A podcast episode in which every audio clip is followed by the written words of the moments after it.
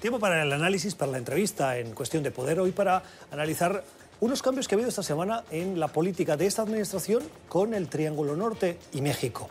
Dice la administración estadounidense, así lo leímos de boca de un comunicado que firmaba o que se refería al posicionamiento del secretario de Estado, que Estados Unidos ha lanzado un nuevo plan económico para los países de Centroamérica, esto es Honduras, Guatemala, El Salvador y también México. ¿Qué pasa en esos países fundamentalmente que le preocupa a Estados Unidos? La famosa migración, las caravanas de migrantes, como las llama el presidente Donald Trump, que buscan dejar esos países por falta de oportunidades y violencia, fundamentalmente, y atravesar México para llegar a la frontera sur de Estados Unidos, en muchos casos para pedir asilo por las vías legales, reglamentarias. Pero la política de mano dura de esta administración les ha puesto muchas trabas y la presión que ha puesto esta administración también a esos países ha hecho que disminuya el número de migrantes. Juan González es ex asesor del vicepresidente Joe Biden en la Casa Blanca. En la Casa Blanca le asesoró en las políticas del hemisferio occidental y particularmente en estas de migración y hoy es vicepresidente de The Cohen Group. Señor González, gracias por estar con nosotros. Buenas noches. Gracias por la invitación, Gustavo.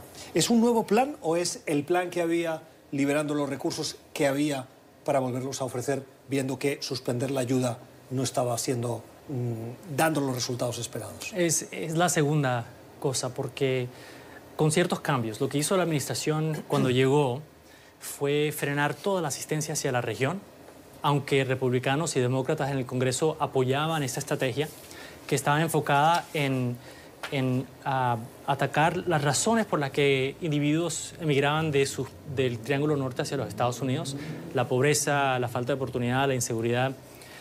Y lo que han hecho ahora, este, este anuncio, es cambiarle el nombre y solo enfocarse en la asistencia de seguridad y en la, asistencia de, combatir la, inmigración, pero han quitado toda la ayuda de desarrollo que cuando nosotros estamos en el gobierno hicimos estudios independientes y aún salieron estudios de diferentes centros y think tanks en Washington que dijeron que las, la asistencia hacia la región para tener efecto, tener impacto, tiene que tener un balance entre, obviamente, seguridad, pero también desarrollo, oportunidad, inversiones en educación, o si no, no iba a tener efecto. Y esto es lo que está haciendo, esta administración está enfocada solo en el lado de seguridad. Pero ahí le querría hacer eh, de abogado del diablo. Si uno garantiza la seguridad y mejora las condiciones de seguridad, el sector privado, de manera natural no buscará esos mercados donde tiene oportunidades que no le ofrecen países desarrollados como Estados Unidos, quiero decir, mano de obra barata, eh, una serie de recursos naturales que Estados Unidos tal vez no les, no les pueda ofrecer, em, la instalación eh, por beneficios fiscales, etcétera, etcétera. Es decir, asegurando que hay seguridad, valga la redundancia, abres la puerta al desarrollo del sector privado, que es la mejor manera de garantizar que eso no es temporal y existencial, sino de largo recorrido. Bueno, eh, reconocemos que la asistencia de seguridad, que se debe medir en apoyo a instituciones judiciales, a la policía, a, fuerzas que están patrullando las, las fronteras, eso es importante. Pero tienes una región donde más de 6 millones de personas van a entrar a, llegar a la edad de poder trabajar.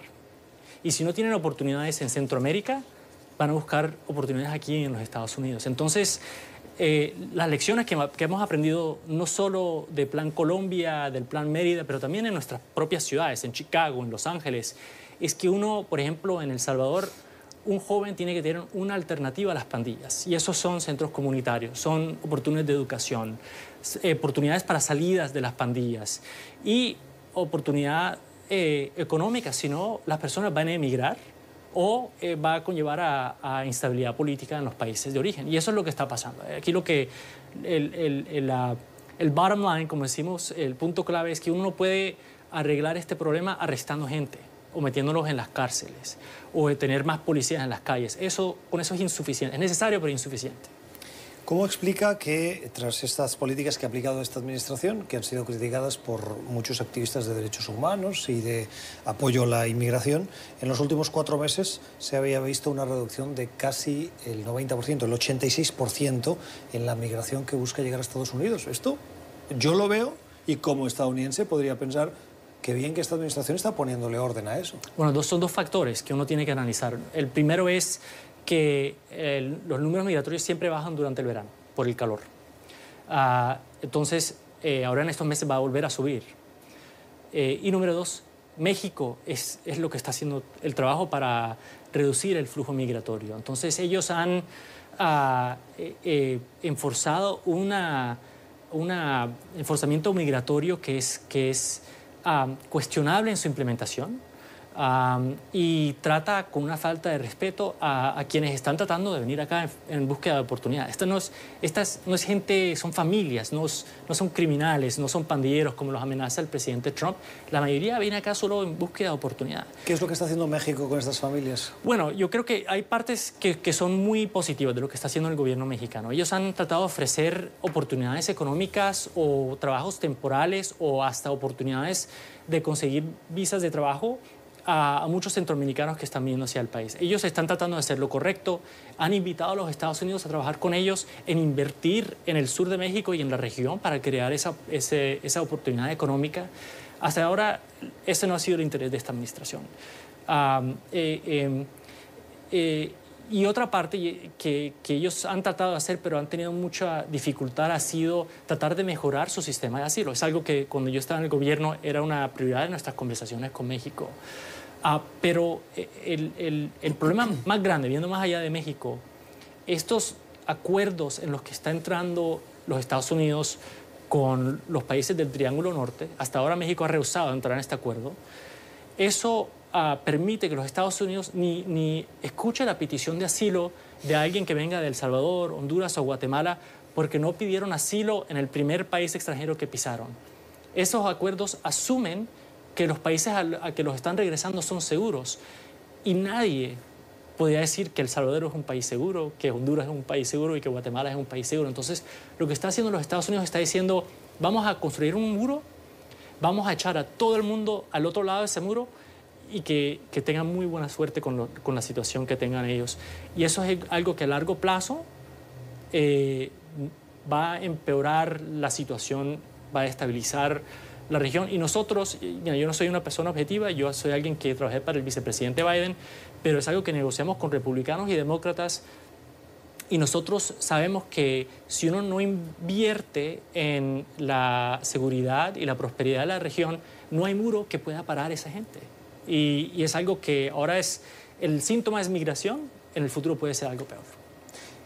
¿Cuánta responsabilidad tienen los gobiernos de Centroamérica y también digo México, porque la cuestión de falta de seguridad la hemos visto eh, en las últimas horas en, Sinaloa. Pero bueno, en cualquier caso, hablando de inmigración, eh, ¿cuánta responsabilidad tienen esos gobiernos a los que, por ejemplo, en el caso de Honduras, vemos cómo hay acusaciones de corrupción, de vinculación o presunta vinculación con ah, intereses vinculados al narcotráfico, eh, y esto que ha afectado a otros gobiernos en Guatemala, en El Salvador, gobiernos anteriores, el gobierno actual que está en transición.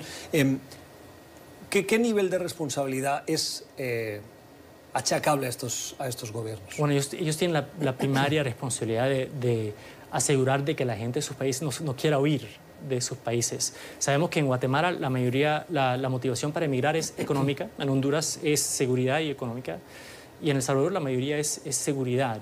Y los Estados Unidos por sí solo no no importa la cantidad de asistencia, no puede resolver estos retos sin tener a un aliado que pueda tomar los compromisos necesarios para hacer las reformas que en algunos casos van en contra de los intereses políticos de ciertos élites en estos países.